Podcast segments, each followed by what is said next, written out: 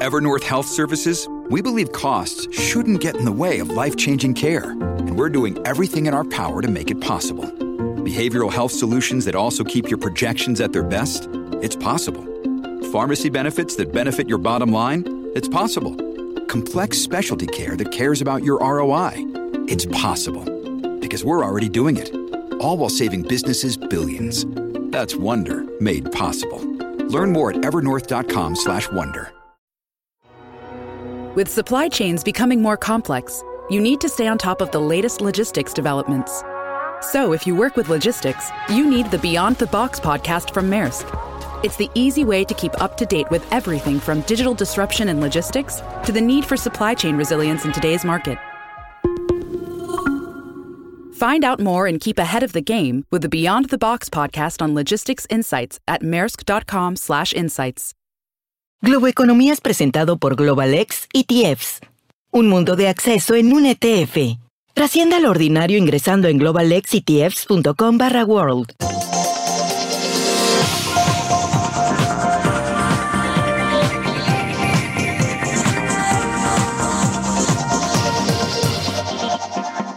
Hola, ¿qué tal? ¿Cómo están? Soy José Antonio Montenegro desde el New York Stock Exchange en Manhattan, desde la Bolsa de Valores de Nueva York y esto es Globo Economía. Hoy dedicando todo nuestro tiempo a la Reserva Federal protagonista. Hemos titulado nosotros el foco al Banco Central estadounidense que siempre capta la atención de estos mercados, pero que los últimos 18 meses la está captando especialmente por esta subida de tipos de interés que estamos retransmitiendo desde, desde estos mercados. Eh, se ha celebrado hace solo unos pocos días, unas pocas semanas, la tradicional reunión de banqueros centrales en Jackson Hole y el escenario ha servido para que el presidente de la Fed, Jerome Powell, haya vuelto a repetirnos, a recordarnos que la inflación no está aún vencida y que eh, no ha terminado todavía el trabajo de la Reserva Federal en esa dirección.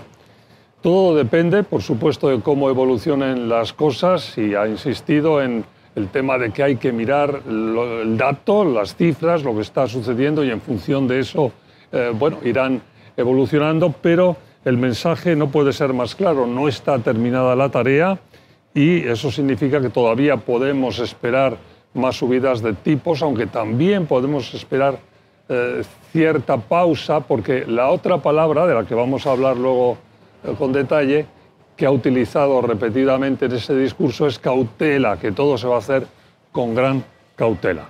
Bueno, de todos estos temas vamos a hablar con alguien que los conoce muy bien, nuestro invitado hoy, Paulo Vieira da Cunha, socio director de Verban Consulting, que ya está con nosotros Paulo, un placer, como siempre, tenerte en Globo Economía. Bienvenido.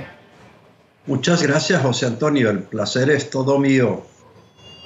Y como decía, vamos a emplear la próxima media hora un poco en hacer, primero un poco de recapitulación de lo que han sido los últimos 18 meses, de hablar de ese discurso también ahora de hace unos pocos días en Jackson Hall y de ver lo que está por delante.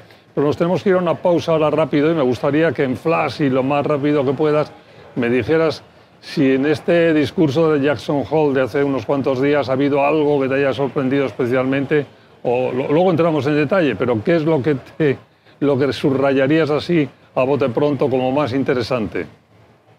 Bueno, yo creo que como siempre Paul estuvo muy atento al mercado. No dijo nada nuevo, pero la forma como encapsuló todo su mensaje fue un poco más hawkish, o sea, un poco más duro eh, para que el mercado no empiece a, pensar que, la Fed no puede subir tasas o que va a empezar a cortar tasas. Eh, no, dijo, no prometió nada, como usted dijo, eh, es muy cauteloso, pero yo creo que en general la presentación fue un poco más hawkish de, lo que había sido uh, sus pláticas anteriores. Bueno, pues muchas gracias por este avance tan bien encapsulado y tan bien enfocado. Paulo, vamos a hacer una pausa y volvemos con Globo Economía, la Reserva Federal protagonista. Sigan con nosotros.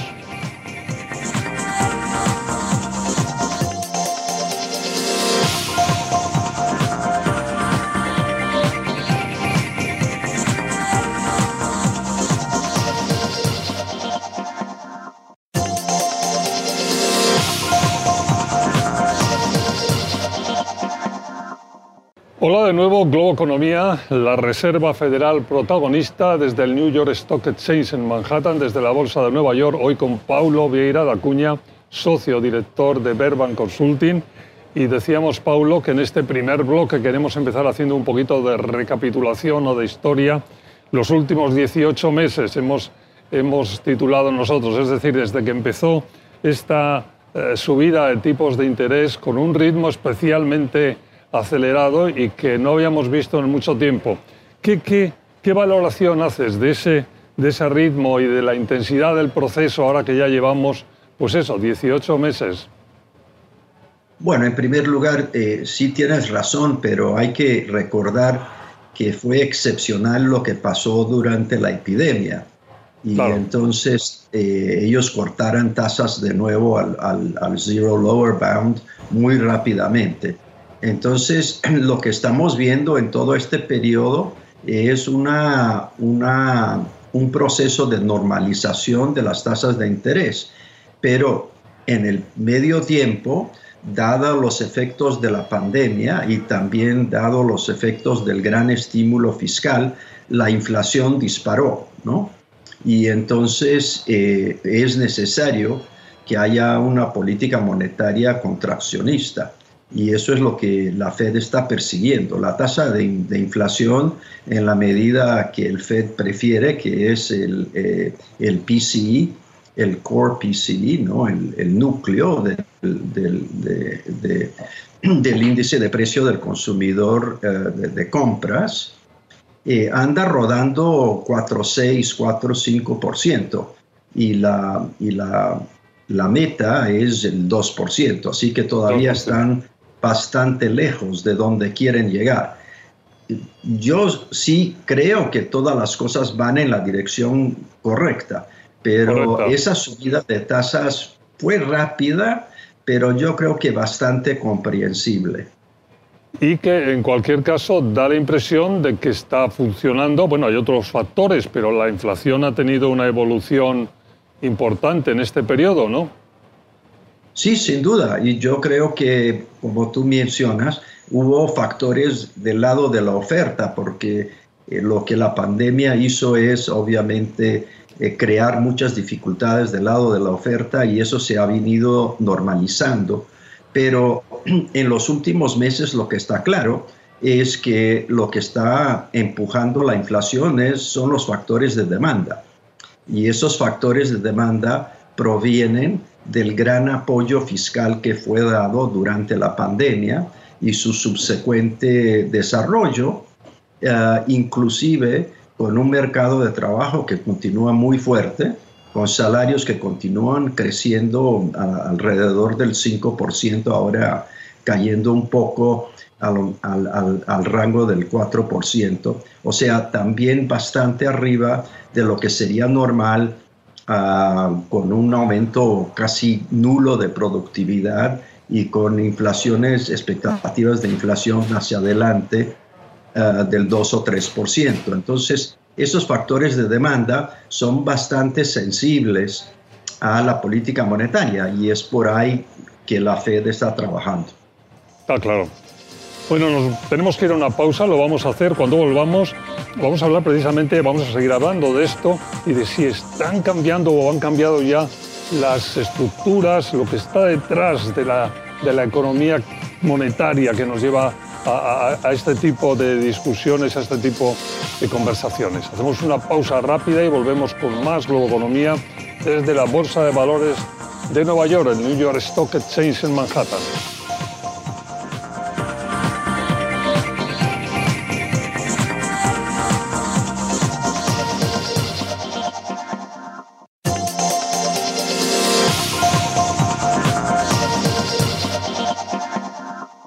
Nuevo, Globo Economía, la Reserva Federal protagonista desde la Bolsa de Valores de Nueva York, el New York Stock Exchange en Manhattan, hoy con Paulo Vieira da Cuña, socio director de Berban Consulting. Y Paulo, en este bloque queremos un poco conocer tu opinión, tu sabia opinión siempre eh, sobre eh, los cambios estructurales de fondo, hemos titulado nosotros, que tienen que ver con esto que empezábamos a comentar del target de la inflación, de la tasa neutral, de si estamos yendo eh, como hay que ir o de si estamos un poco retrasados. ¿Qué sensación tienes tú? ¿Ha cambiado la tasa neutral y no nos hemos adaptado? Bueno, explícanos un poco qué es la tasa neutral, ¿no? Que, y, si no nos hemos adaptado. Bueno, la tasa neutra es, sería la tasa de interés que a largo plazo eh, equilibra la oferta y la demanda y entonces trae la inflación a la meta de inflación. Obviamente es una variable teórica, no existe en la práctica. No existe. Pero como, como los bancos centrales, en particular la Fed, es, trabaja mucho con modelos, es una variable fundamental, porque para, la, para calibrar los modelos, esa variable es muy importante, ¿no? Entonces, lo que ha pasado es que ha habido cambios muy profundos en la economía, ¿no? Después de la, de la gran eh, crisis financiera, por mucho tiempo se pensaba que la, esa tasa neutra estaba en cero o abajo de cero, era una tasa negativa, porque las las fuerzas de demanda en la economía estaban así tan bajas y tan depresionadas eso se fue normalizando y, y, entonces por un buen momento creíamos que la tasa estaba alrededor, la tasa neutra, alrededor del 1% por ahí y que iba a seguir a ese nivel para siempre. Y se hablaba mucho de la cuestión de, de, de, uh, structural stagnation y cosas de esas, de que la economía ya no tenía la pujanza que, que tenía antes y que esa tasa de 1% o abajo de 1% estaría bien. Déjame que salte un poco aquí para decir que todo esto es tremendamente, aunque sea eh, un poco complicado, es tremendamente importante para fijar este tema de la inflación, ¿no? de cuál es el target de la inflación, porque dependiendo de dónde estamos en esto, eh, viene el, el, parar antes o después, ¿no? en esta pelea que hablábamos antes, en esta lucha con, con, encontrar una inflación que sea adecuada o lo mejor para todos, ¿no? No, sí, seguro. Yo creo que eh, en los últimos 20 años, digamos, después de la gran crisis financiera, se ha, se ha cambiado bastante la conducción de política monetaria, ¿no? Eh, y yo creo que la gran innovación no fue el Zero Lower Bound, no fue el QE, sino fue lo que la Fed llamó Forward Guidance, ¿no? Eh, que era un preanuncio de política y que con esa política eh, lo que se descubrió es la credibilidad de, la Fed, ¿no? la credibilidad de la autoridad monetaria, que era algo que uno siempre tomaba en consideración, pero quedó muy claro que esa credibilidad estaba basada en una forma de conducir la política monetaria que va mucho más allá de la tasa de interés. ¿no? Vamos a tenernos que ir a una pausa, déjame que hagamos una pausa y volvemos eh, para hablar un poco de lo que podemos esperar hacia adelante con este panorama, con esta historia de los últimos 18 meses. Sigan con nosotros Globo Economía desde la Bolsa de Valores de Nueva York, el New York Stock Exchange en Manhattan.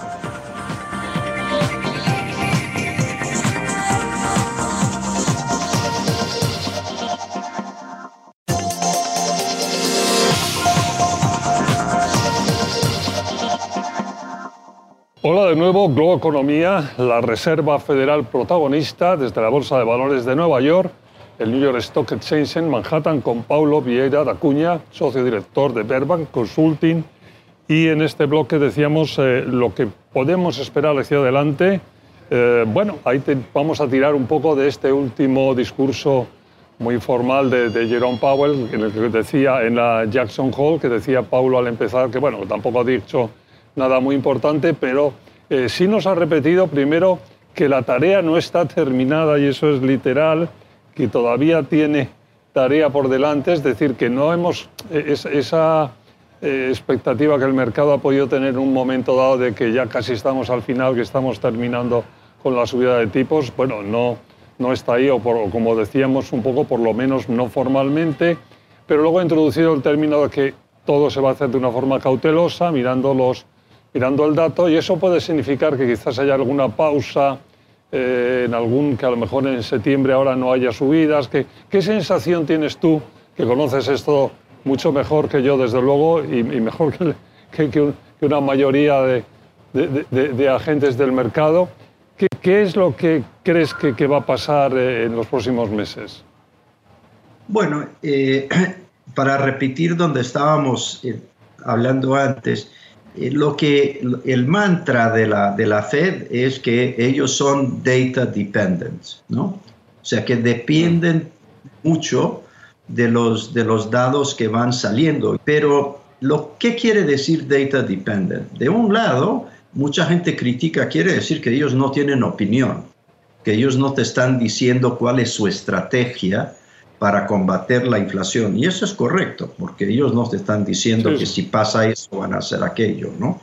Sino que están diciendo es que, bueno, nosotros vamos a observar los números, vamos a poner los números en nuestros modelos y vamos entonces a actuar de acuerdo con eso.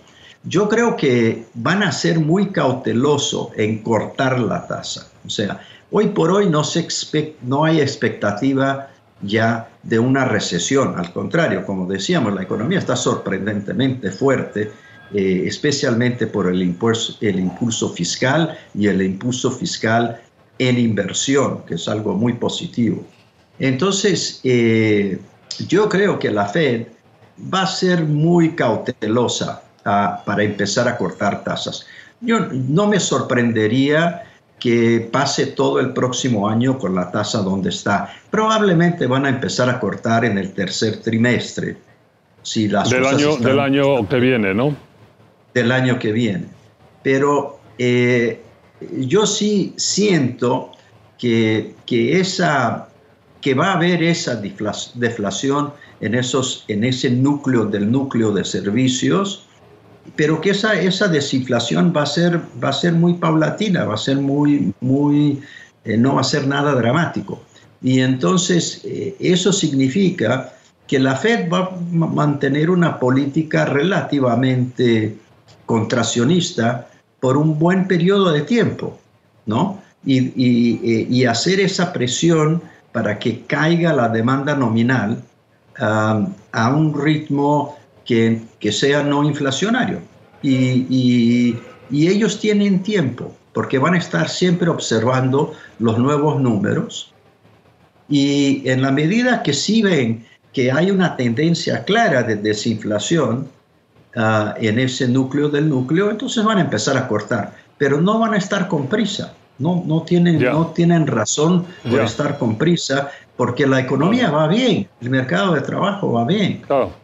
Sí, sí, y mientras no hay una presión fuerte por ahí, pues claramente, como dices tú, tienen tiempo, tienen margen para, para ir siguiendo su, eh, haciendo su política. Los que no tenemos margen ya somos nosotros porque estamos fuera de tiempo. Pablo, muchísimas gracias por haber estado con nosotros y por habernos aclarado este mare magnum importante de, en torno a lo que está ocurriendo con la política monetaria. Bueno, mare magnum, o sea, un momento importante, quiero decir, de la política monetaria y de la Reserva Federal en este país. Muchas gracias por haber estado en Globo Economía. No, eh, eh, yo te agradezco, José Antonio, es un gran placer. Fue Paulo Vieira da Cunha, socio director de Verban Consulting. Gracias, gracias a ustedes por su atención y por permitirnos cada semana entrar en sus casas. Ya saben que estamos en nuestros horarios habituales todas las semanas o cuando ustedes lo deseen, cuando quieran, en nuestro podcast, el podcast de Globo Economía, disponible en las principales aplicaciones. Hasta la próxima semana.